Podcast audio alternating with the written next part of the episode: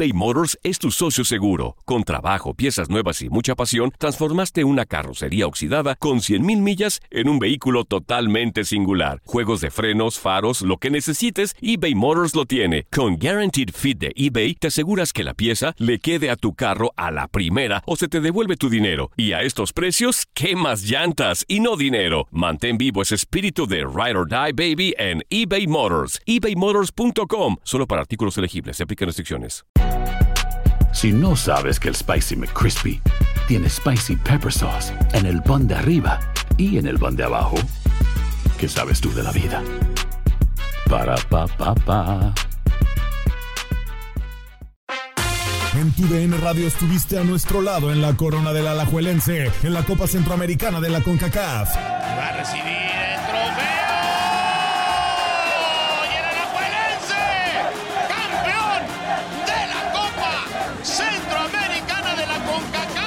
Los mejores encuentros en 2024 están en tu DN Radio, donde vivimos tu pasión.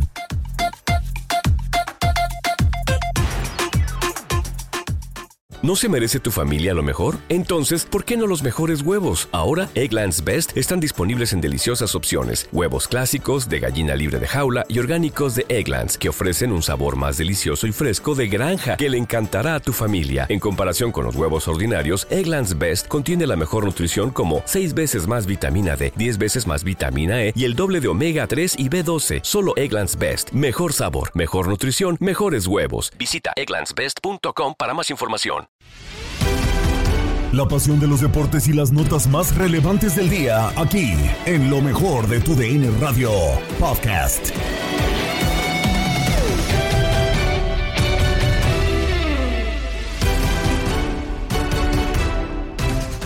Acaba la semana y estamos a nada de conocer finalistas de la Liga MX, aunque no es lo único que tenemos en el mundo deportivo. Gabriela Ramos te presenta lo más destacado en el podcast Lo mejor de tu DN Radio. Acompáñanos.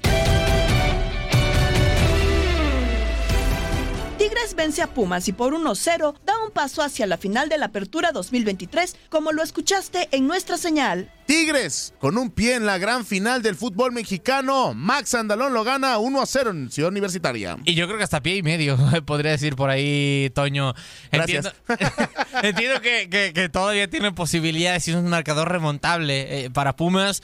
Pero después de ver cómo terminaron las cosas y cómo poco a poco fue volteando el, eh, cuadro de, del norte, justamente, el partido, a mí me parece muy complicado que en un volcán aspiren por ahí a, tratar de, remontarlo. Pero habrá que ver, los partidos se tienen que jugar finalmente. Pero lo decíamos, un, un Pumas que comenzaba con mucha intensidad, que planteaba una presión en la que, en la que todos los elementos de parte del ataque se sacrifiquen, haciendo recorridos cortos, veloces y presionando a Tigres apenas en la salida. Le terminó por funcionar los primeros minutos, era superior quizá los primeros 20, pero poco a poco Tigres comenzó a tomar la pelota. Eh, era o tenía mucha más posición en terreno rival y poco a poco fue creciendo y creciendo y creciendo. Por ahí un eh, par de llegadas de, de Pumas, una tajada doble que tiene espectacular Nahuel Guzmán para mantener su arco hasta el momento en cero y creo que a partir de ahí todo fue realmente de poco peligro para, para Nahuel. Si bien es cierto, por ahí hubo algunos disparos o, o se iban fuera o realmente iban cerca de Nahuel por lo que no se tenía que exigir tanto. En la portería de Julio González fue otra historia, una gran atajada que termina teniendo el eh, guardameta universitario, por ahí rechazos de la defensa. Lo, lo comentamos en la primera parte, a mí me daba la sensación de que había penal sobre Sebastián Córdoba en una jugada previa y poco a poco justamente el eh, conjunto de Pumas podría aguantar el partido, pero la, expulsión de parte de Santiago Trigos fue la que condicionó completamente, le tuvo las de ganar justamente el cuadro universitario de, de Tigres, justamente avanzó varios metros y con eh, más eh, posición de la pelota encontró el error con un disparo de Stitch Angulo, error de parte de Julio González para terminar mandando el definitivo 1 por 0 y simplemente tratar de aguantar hasta el final del partido con la ventaja. Este resultado y lo sucedido entre América y Atlético San Luis, parece que tenemos final definida. Lo analizaron Juan Carlos Cruz, Diego Peña, Toño Camacho y Emilio Fernando Alonso en línea de cuatro. Para mí está definida, ¿no? Para mí Pumas tiene una esperanza. A ver, entiendo que Mohamed, su cuerpo técnico, los jugadores evidente van a ir a, a morir si Sí. piensan en ir a darle Claro. vuelta, porque así debe de ser, para eso les pagan, Bueno, eh, tienen la fácil- ilusión. veo más fácil que Ahora, puedan pero estando a la sombra yo ya... Veo más fácil que puedan remontar este partido que el 4-0 contra Cruz Azul. Y ojo, eh, que eso sí fue algo que sí fue un milagro para Pumas. Para mí, lo que pasó ayer, la personalidad que mostró Pumas, eh, las condiciones del partido con la expulsión y también la lesión de Rivas y de Trigos determinan por cambiar el partido al turco. Eso genera que tampoco juegue Din- Dineno. El de Rivas, Pero- la verdad, no tanto, ¿eh? El de Rivas, yo. Benevendo sí le costó más trabajo a Laines porque ya empezó a tener más, más eh, oportunidades por este sector izquierdo. Para mí, Pumas, con la personalidad que se mostró en su casa y con los jugadores en los pun- momentos puntuales, puede ganar 2 a 0 o puede meter más goles, siempre y cuando también veamos la versión de Tigres, sobre todo en bloque defensivo. Para mí, Pumas tiene esperanza de poder sacar el resultado Chiquis. allá en el volcán. Si no le inventan un penal a, a Tigres en la vuelta contra Puebla, no sabemos qué hubiéramos visto con Puebla, ¿eh? Es que no es el Super Tigres, ¿eh? Como me lo venden, ¿eh? Tampoco, ¿eh? Y te lo aseguro, si en la final es América Tigres, voy a andar como, tigo, como tú, amigo mío. Si América Tigres se enfrentan, la 14 es de América. Hasta allá. Y- Bueno, a ver. Emilio Fernando Alonso, ¿tú, co- ¿tú qué piensas, Emilio? Para mí está definida la final. Hola, ¿qué tal? Muy buenas tardes a todos. Eh, coincido en parte. ¿eh? Eh, no veo cómo San Luis le pueda darle la vuelta al resultado contra el América. Y Pumas también, así como ha jugado últimamente, a mí no me ha gustado el equipo de Pumas. ¿eh? Ayer, la verdad, además cooperaron con el rival con la exclusión de este muchacho Trigos, una entrada horrible por detrás, deja a su equipo con un hombre menos. Y luego Julio González, mi paisano que está en la selección, imagínate qué clase de porteros tenemos en nuestra selección. Le llega al disparo de Angulo, pero no la puede sacar porque le entra mal a la pelota, la ataca mal y le cuesta una derrota a Pumas. Prácticamente está liquidado también, estoy de acuerdo con quien dijo eso, que creo que fue el Chiquis, porque América no le va a sacar el San Luis esa ventaja que sacaron allá en, en territorio potosino y Pumas como está jugando allá en Monterrey contra los Tigres en el Volcán, tampoco me parece que les va a alcanzar para ganar, aunque sea por dos goles, no creo. Sí, a ver, el de el América San Luis sí creo que ese sí ya, pues evidentemente está prácticamente eh, liquidado. Pero Chiquis, ¿no? ¿Puede meter 6 San Luis? No, Ese ya, no ya. inventes, Ahí sí ya no puedo decir nada. Por favor, no inventes. Pero pues es que está bien. Cáscara, en- si no es cáscara de barrio, ¿eh? Sí, no, no, no, no, no venimos a bromear. No, la realidad es de que. Ah, mira quién lo dice. Ya me dejará pensando, ¿eh? No, la realidad es de que lo de lo de lo de América, San Luis ya. Pues bueno, ya estamos pensando que la final va a ser el próximo 17 de diciembre en el Estadio Azteca, El ¿no? dilema más grande, yo creo, en ese partido para Jardín es saber cuántas modificaciones va a hacer con relación al, al once titular que presentó en la ida. Eh, ¿Que- eh, esa ¿A es quién muy buena le va a mover, creo yo? Y, y la verdad es que si yo viera un Pumas con la personalidad que se mostró ayer, pero en Monterrey, le daría posibilidades, porque es muy difícil plantarte en la cancha de Tigres y, y jugar de esa manera, francamente. O sea, si los vemos, si el turco logra contagiar de la personalidad que tiene él como entrenador a su equipo, lo veo posible. Y sobre todo si anota un gol en los primeros 30 minutos, si no, está cocinado. A ver, en el partido de ayer me parece que Pumas arranca bien el partido, Sí. con intensidad, tratando de presionar, metiéndole dinámica y de hecho tiene tres oportunidades claras de gol. Sí. La primera una pelota parada que viene la peinada y de milagro no se mete en el segundo palo de, de Nahuel Guzmán. Sí. La segunda es una que viene precedida de una pérdida, de un error en salida de Tigres muy grosero. La roban y Rivas casi hace casi es el gol con un tapadón después de, de Nahuel. Segunda jugada del disparo del Chino Huerta que termina recostando sobre el lado derecho en esa misma acción. En esa misma acción. Y, la, y la otra es de mi- un minuto después. La de Salvio. La ¿no? volea. La, la- la volea de, de Salvio. Esas tres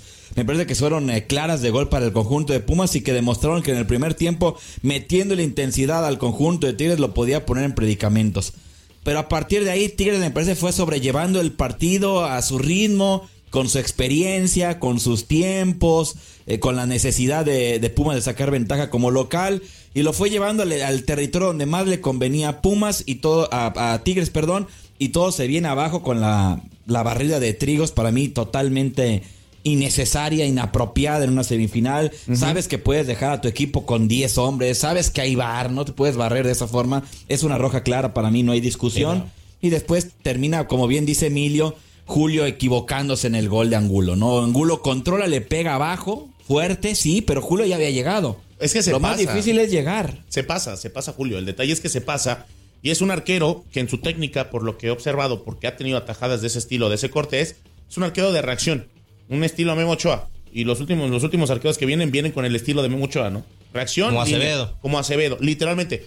Chécate los últimos 20 arqueros que han debutado y todos es, me planto en la línea de la portería y yo trato de, de reaccionar. porque lo que terminas viendo es lo que terminas por inspirarte. Pasó con Campos, cuántos arqueros no eran salidores en su momento, ¿no? Bueno, en esta parte, Julio, cuando se termina por lanzar, él en vez de tratar de darle salida al balón, él solamente planta la mano y termina pegándole entre la palma y la parte del antebrazo. ¿Por qué? Porque lo que él, él cree que tiene que hacer es, si hago eso, el balón se va a ir por encima o se va a ir por un lado, va a rebotar al centro, que es lo que pasa hoy en día. Todos los arqueros rebotan los balones al centro. No, el balón no termina por pegar en el pasto, no llega raso, termina quedando a una altura de 10, 15 centímetros del, del pasto y Julio cree que va a bajar más.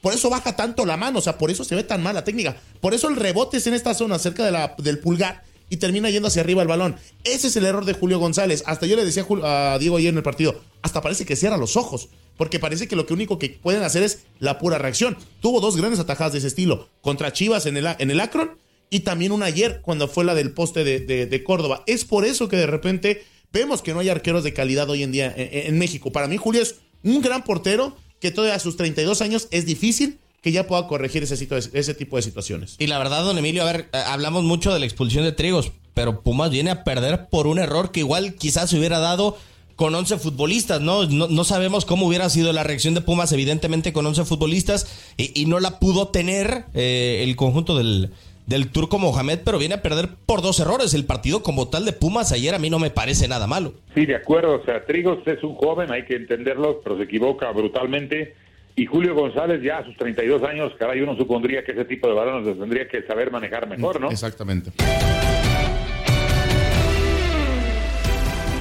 Así también lo considera Raúl Pérez y lo dijo en charla con Gabo Sainz en Misión Fútbol. A lo mejor lo de la liguilla, como bien lo mencionas, pues ya está prácticamente definido.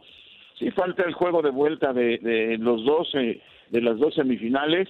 A lo mejor eh, el único que tendría posibilidad pues es el equipo de Pumas, pero también con ese resultado que se llevó, la posibilidad es poca.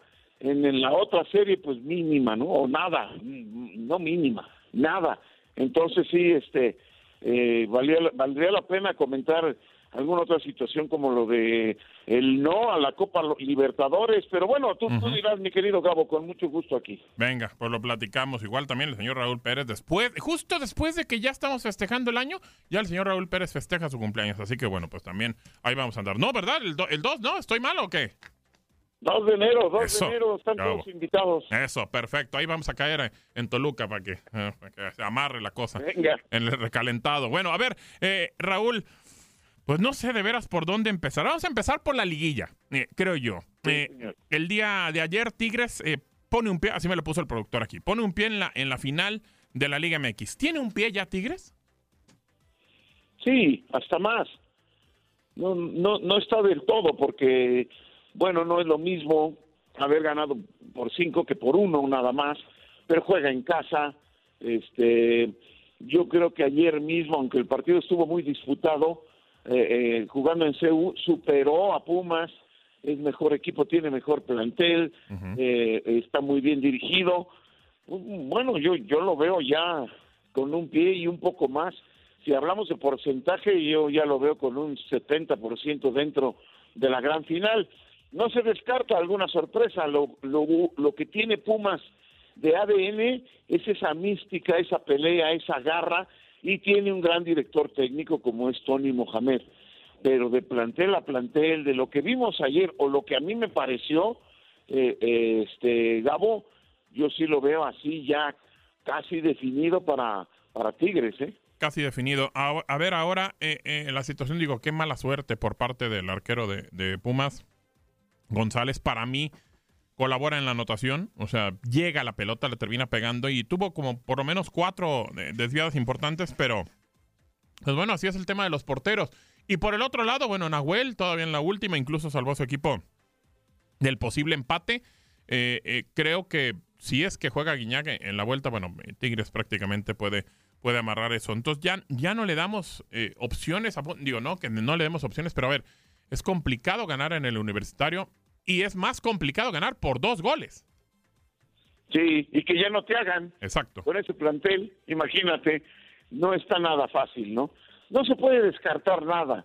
En el fútbol nunca puedes descartar nada y, y es un juego que sí sigue llamando la atención porque Puma se va a volcar y va a buscar hacer esa esa remontada que sería espectacular, pero este pero sí ya se sienta uno, se va a sentar uno a ver el juego con, con la idea de que vamos a ver si por ahí Pumas logra este meterse y eh, disfrutar de un gran espectáculo, pero pero se ve muy difícil.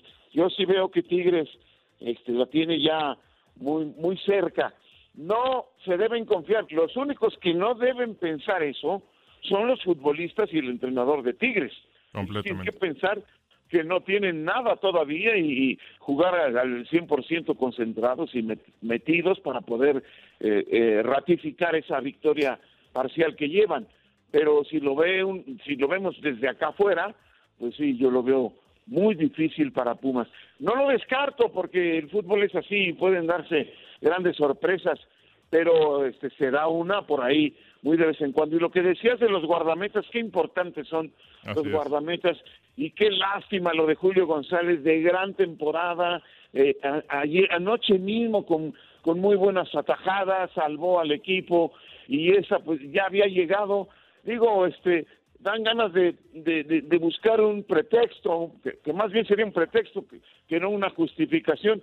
Estos balones vuelan mucho y se mueven mucho, lo que quieras, pero ya había llegado, la podía sacar. Y, y, y sí, no hay manera, no hay manera, ahí tuvo que ver y lástima por Julio González que, que, es un arquerazo y, y bueno, pues ni modo, así es el fútbol. ¿Quién no te dice que para la vuelta pueda pasar alguna cosa de esas, de esas eh, raras, no?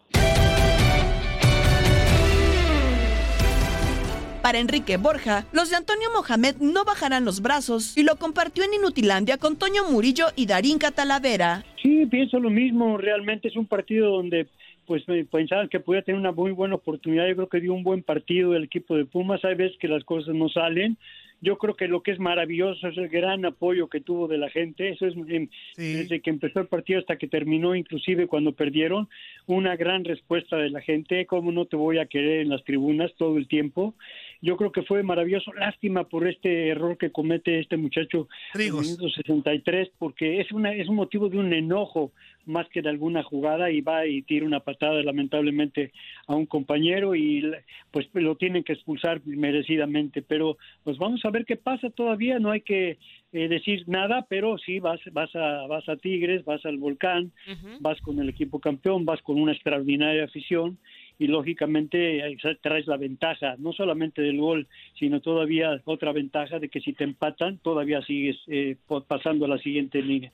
Entonces, buen partido, buenas semifinales, sobre todo esta, y bueno, vamos a ver, todavía no se acaba, vamos a ver qué más puede hacer Pumas, pero si sale el equipo de Tigres va a ser un digno representante para poder enfrentarse también con, este, vamos a ver si, aunque sea con 5-0 el América ya sale adelante, pero también hay que jugar todos los partidos hasta el último, no todavía faltan dos juegos allá. Sí, de acuerdo, y, respecto a este tema que siempre menciona Toñito, la frase de los futbolistas, ¿no? Los partidos hay que jugarlos, pero es una realidad, ¿no? Eh, ¿Cómo estaría el panorama para el partido de vuelta? Que pues ya las estadísticas se han mencionado, favorecen mucho a Tigres, el momento de Tigres, tal vez la presencia de Guiñac. ¿Podría Pumas ya estarse despidiendo o, será un equipo que realmente sí dará batalla para, para el partido de vuelta? ¿Sabes qué, Darinka? Yo he aprendido en el fútbol y después de, de jugador y de directivo y aparte como aficionado y ahora en los medios, que tú nunca puedes dar uno dado por hecho nada. Claro. Hay, hay en un momento bajas de juego, hay circunstancias que pasan, a veces dices no es posible que puedan hacerlo y sin embargo a veces que lo hacen eh, de marcadores impresionantes y los han volvido a voltear. Yo creo que tú tienes que salir a jugar como si fuera ese partido ese que lo tienes que ganar. Así tiene que salir Pumas a ganar ese partido. Una lesión, un castigo, una expulsión o dos, eh, distintas jugadas, aciertos que tú tengas y circunstancias. O sea, hay muchas cosas y muchos imponderables en el fútbol que tú tienes que contemplar cuando estás jugando. Y eso es lo que está pensando principalmente Siboldi, eh, apoyado lógicamente por esa directiva que también tiene muy, muy buena, con, con esas gentes que valen la pena también que apoyen, y con la gente de universidad que también han estado haciendo un magnífico papel aparte de directivos, nuevo, nuevo rector, nuevo presidente de equipo, y bueno, pero con la misma mentalidad ahora con el turco, y yo creo que van a salir, tienen equipo para dar batería, dar batalla para poder. Ayer tuvieron oportunidades y tú lo dijiste, Toño. que eh, Nahuel fue una, una pieza muy importante, quiere decir que sí tuvieron oportunidades Pumas de hacerlo.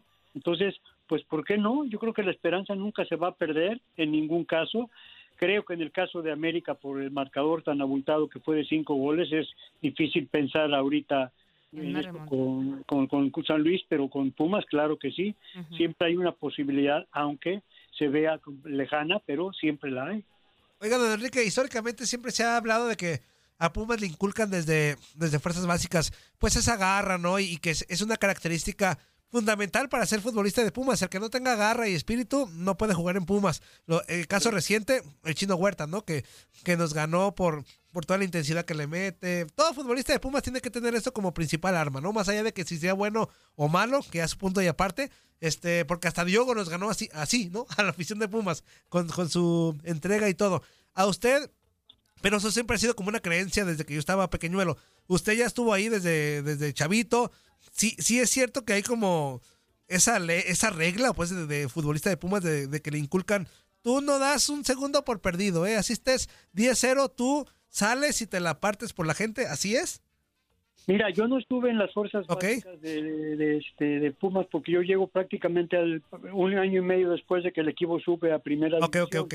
Pero desde que llegué, sí te inculcan eso, porque es, es una cosa inherente, no solamente al equipo que era de, fútbol que estaba subiendo, sino a todo lo que era la hermandad Puma de fútbol americano, pero también lo que es la universidad.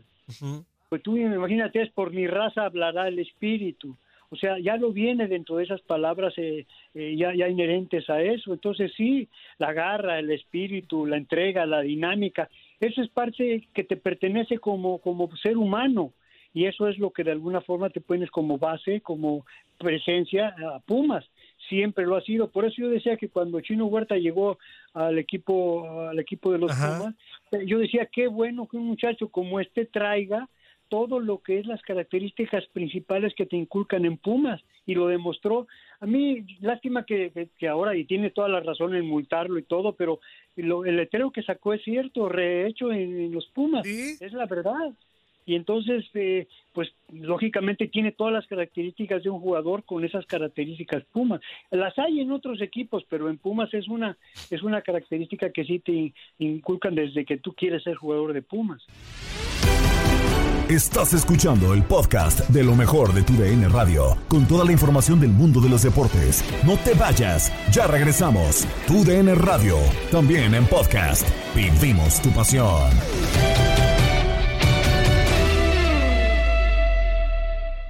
eBay Motors es tu socio seguro. Con trabajo, piezas nuevas y mucha pasión, transformaste una carrocería oxidada con 100.000 millas en un vehículo totalmente singular. Juegos de frenos, faros, lo que necesites, eBay Motors lo tiene. Con Guaranteed Fit de eBay, te aseguras que la pieza le quede a tu carro a la primera o se te devuelve tu dinero. Y a estos precios, ¿qué más llantas y no dinero? Mantén vivo ese espíritu de Ride or Die Baby en eBay Motors. ebaymotors.com. Solo para artículos elegibles. Se aplican restricciones.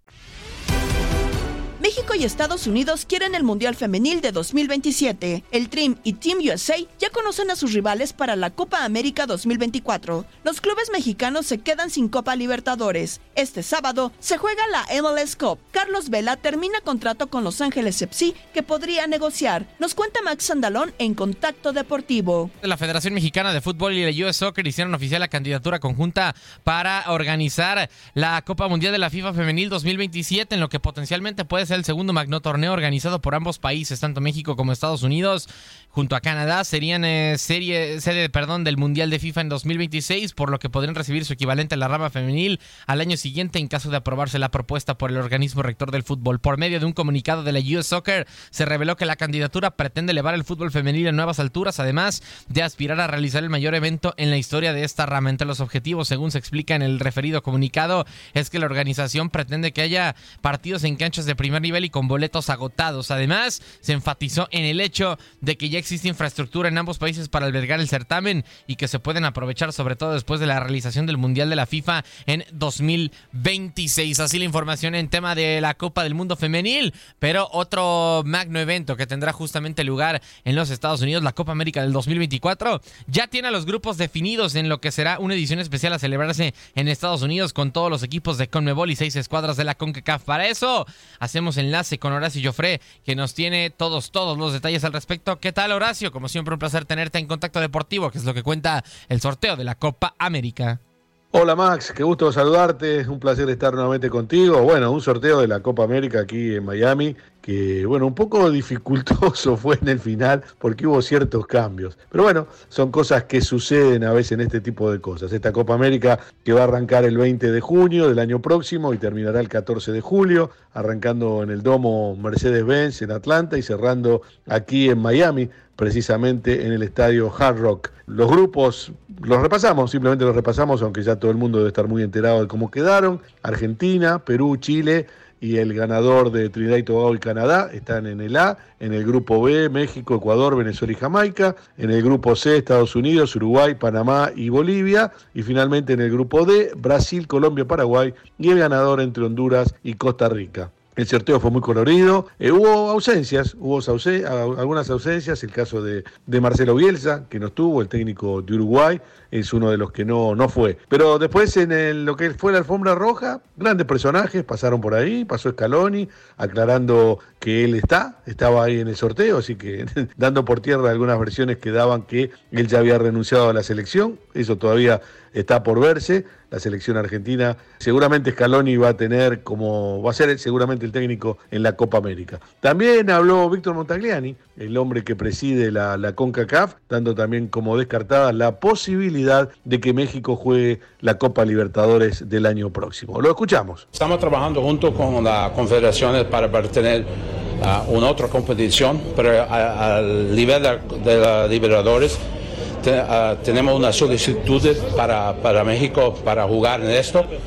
Ah, hablamos con la FIFA, regresamos un papel al a, México dice que uh, fui negado, no, no, fui autorizado. La FIFA no autorizó. No, y también la CONCACAF no autorizó porque nosotros tenemos la competición oficial, que es la nuestra.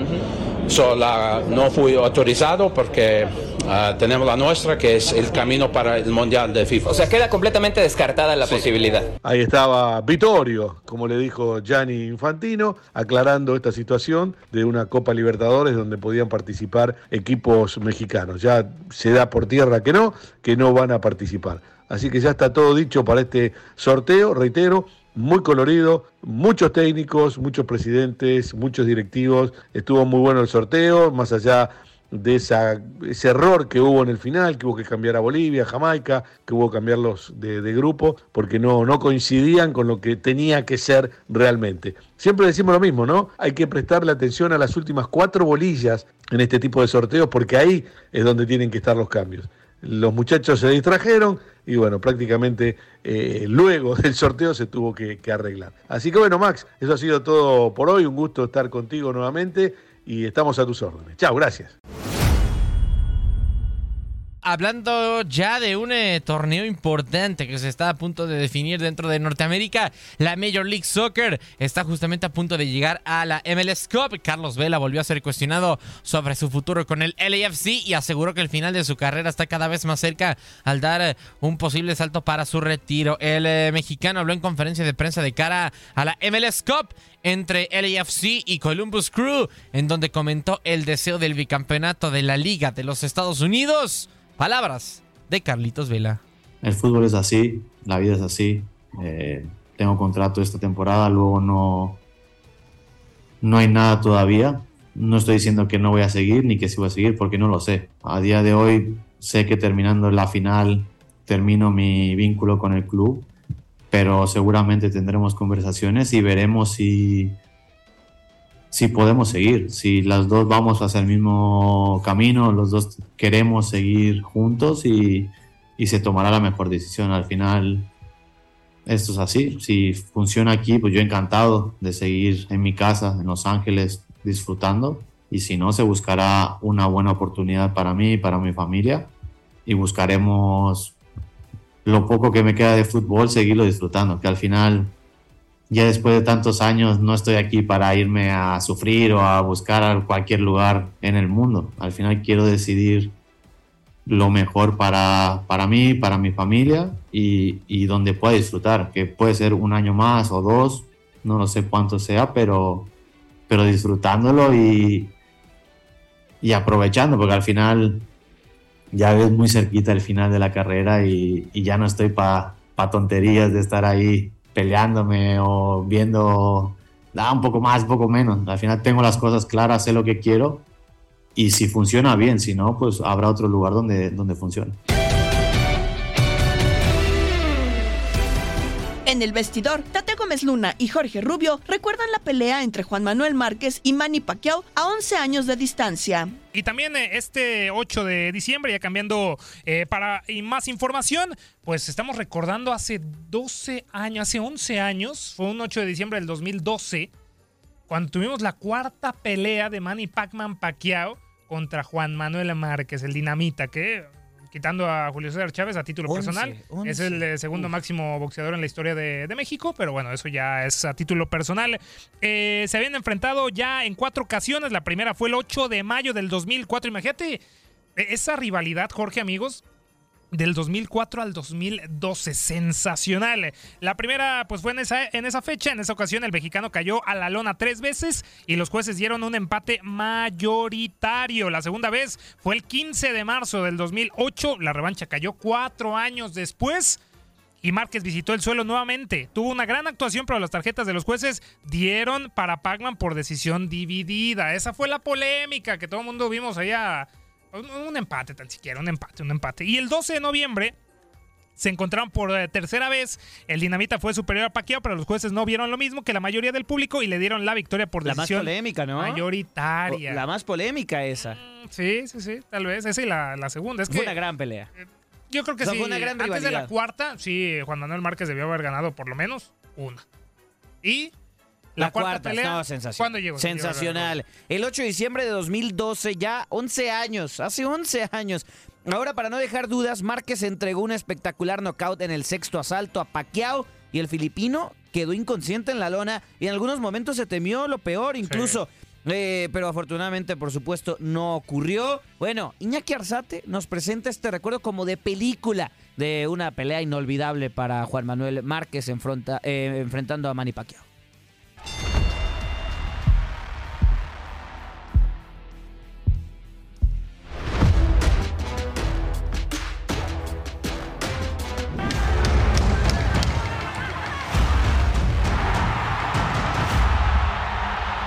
Han sido tres guerras, esta puede ser mayor. Yo creo que él, para, él quiere dejar claro que según ha ganado las tres peleas y yo quiero dejar claro que yo he ganado las tres peleas. Esto, esto hace que esta cuarta pelea sea una guerra. Sea una guerra, aunque ya nos conocemos bien, eso lo hace más importante y más difícil. This is really important for me because uh, this is uh, for my name and for the pride of uh, our country and you know, the pride of the of the of the Filipino people. Sábado 8 de diciembre de 2012. En Grand Garden Arena de Las Vegas. Epicentro del cuarto capítulo de la rivalidad de la década.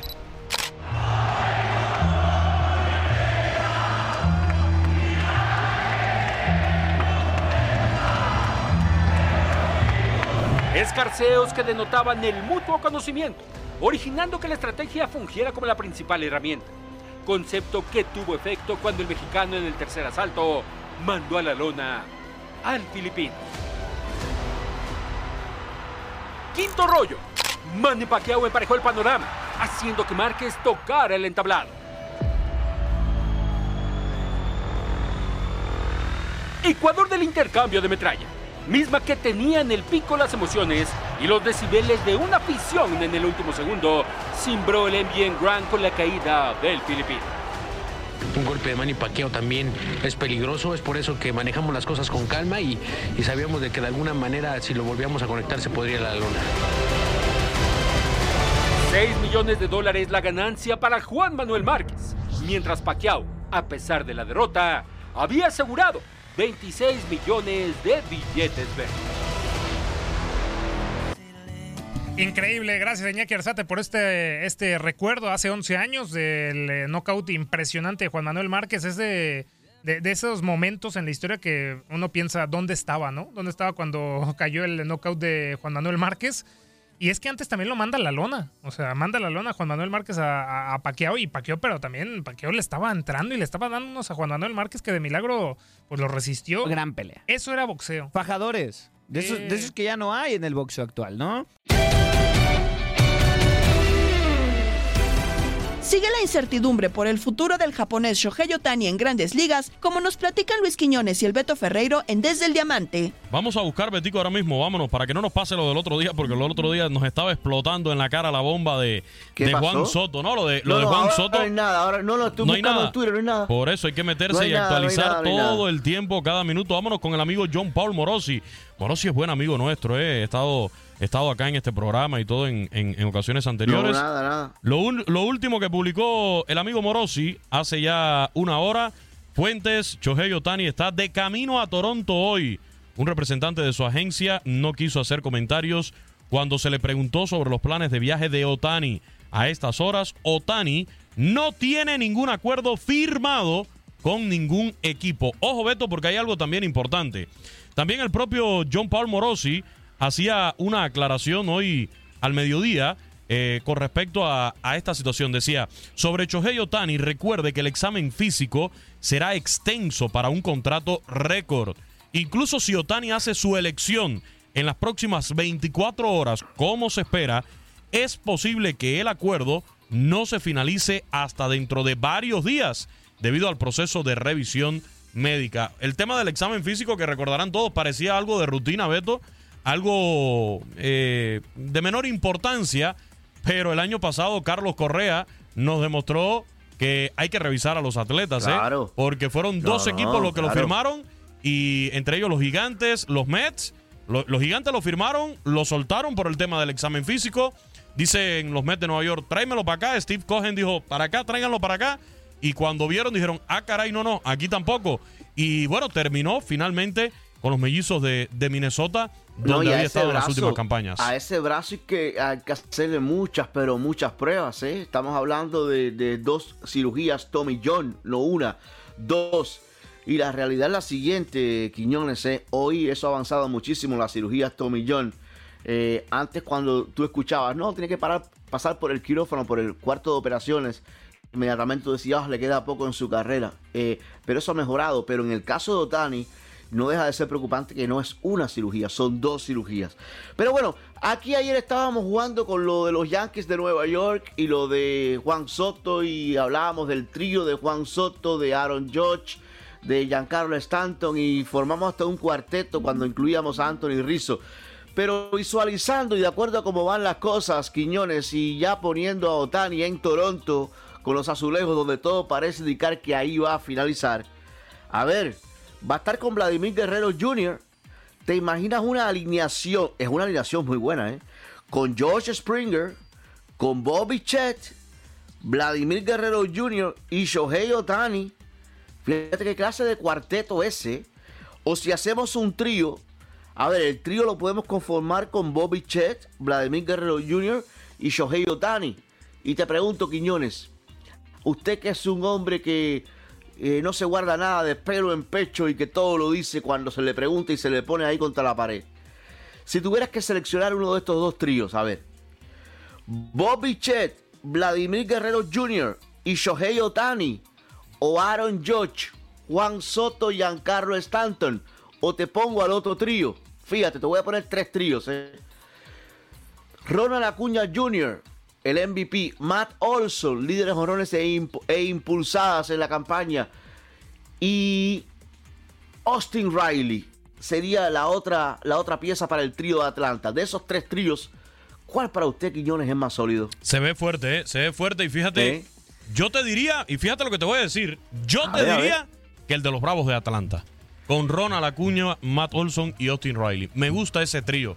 Me gusta ese trío. El de los Yankees, para que después no me estén acusando acá de yanquista y todos esos, Ah, todos esos usted está diciendo rumores. todo eso para que no lo rumores acusen de que usted lanza Ya, ya, en este Lo programa. acabas de decir claramente. Usted se va con ese trío para que no lo acusen de lo que realmente es. No, no, pero ¿está Ya, fuerte ese eh, trío, eh, sí o no? A ver, tienes al líder de jonrones y líderes impulsadas de la pasada campaña, a Matt Olson. Tienes al MVP, a Ronald Acuña, el único de un 70-40 en la historia del béisbol de las grandes ligas.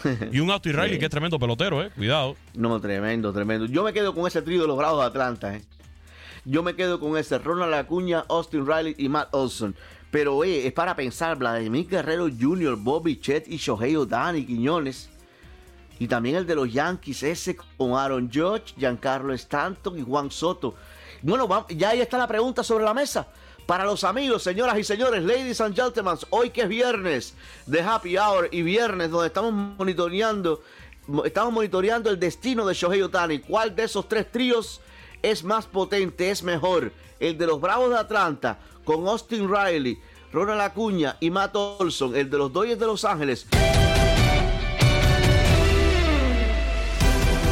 Para terminar, lo hacemos con locura. Octavio Rivero, Darín Catalavera y Jorge Rubio nos presentan datos de la Copa América 2024. Es cumpleaños de Goff Hortz, Philip Rivers y Raheem Sterling. Un día como hoy, se presentan las reglas del fútbol. Chicago gana el campeonato de la NFL y Márquez noquea a Pac-Man. toda la casa y sin dejar caer una sola gota de pintura que no sea. ¿Qué es eso? El dato random.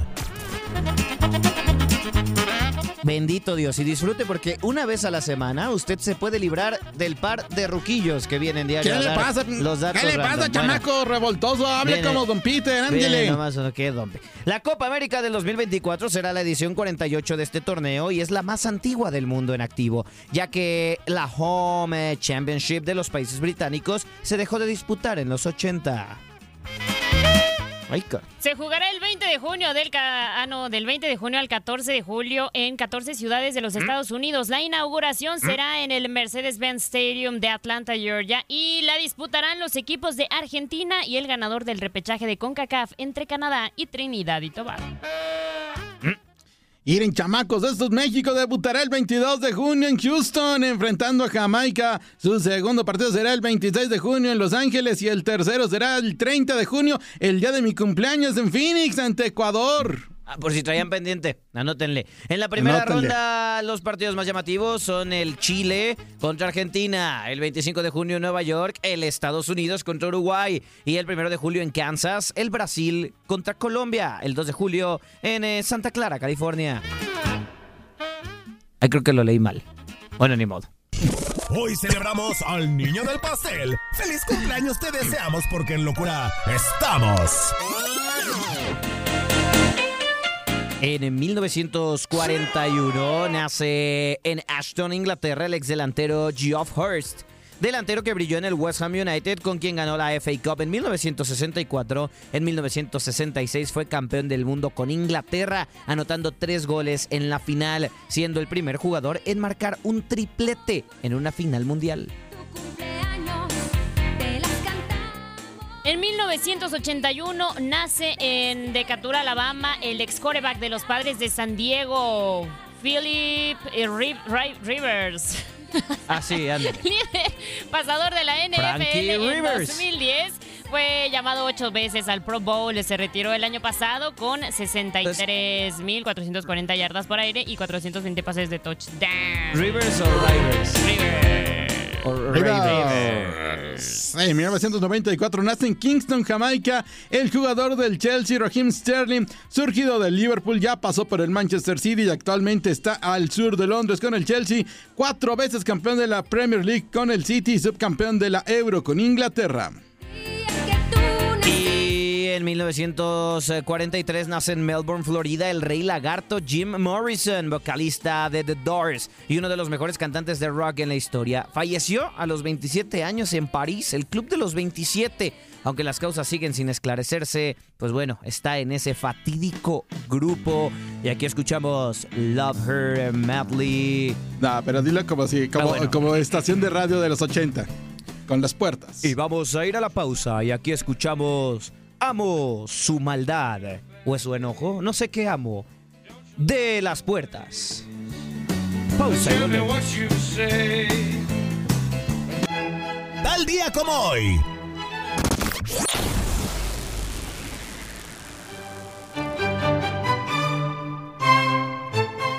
En 1863, el primer secretario general de la FA, Ebenezer Cobb Morley, presenta en la Asamblea General las 18 reglas del fútbol moderno, con lo que se inicia la práctica de este deporte como lo conocemos actualmente. Así que hoy es cumpleaños del fútbol y su padre, el señor Morley.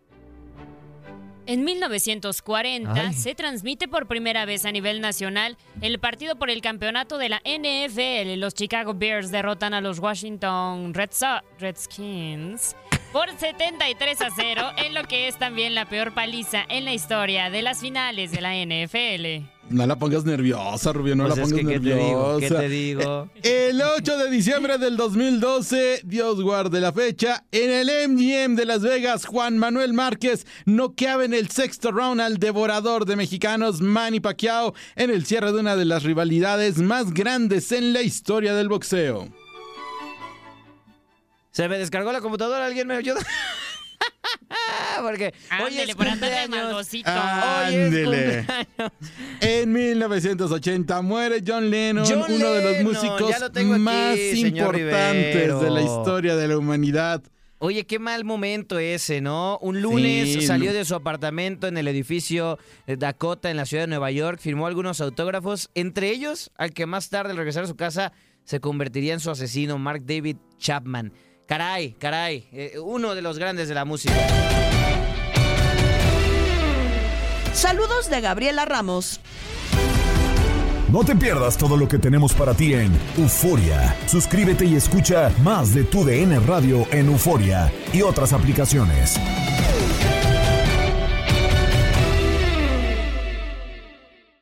Aloha mamá. Sorry por responder hasta ahora. Estuve toda la tarde con mi unidad arreglando un helicóptero Black Hawk. Hawái es increíble. Luego te cuento más. Te quiero. Be All You Can Be, visitando goarmy.com diagonal español. Si no sabes que el Spicy McCrispy tiene Spicy Pepper Sauce en el pan de arriba y en el pan de abajo, ¿qué sabes tú de la vida? Para, pa, pa, pa. La emoción del título de León ante Los Ángeles FC en CONCACAF la tuvimos aquí. ¡León! ¡Campeón de la Conca Champions! Con personalidad, con seguridad, con un técnico apasionado, entregado. ¡León!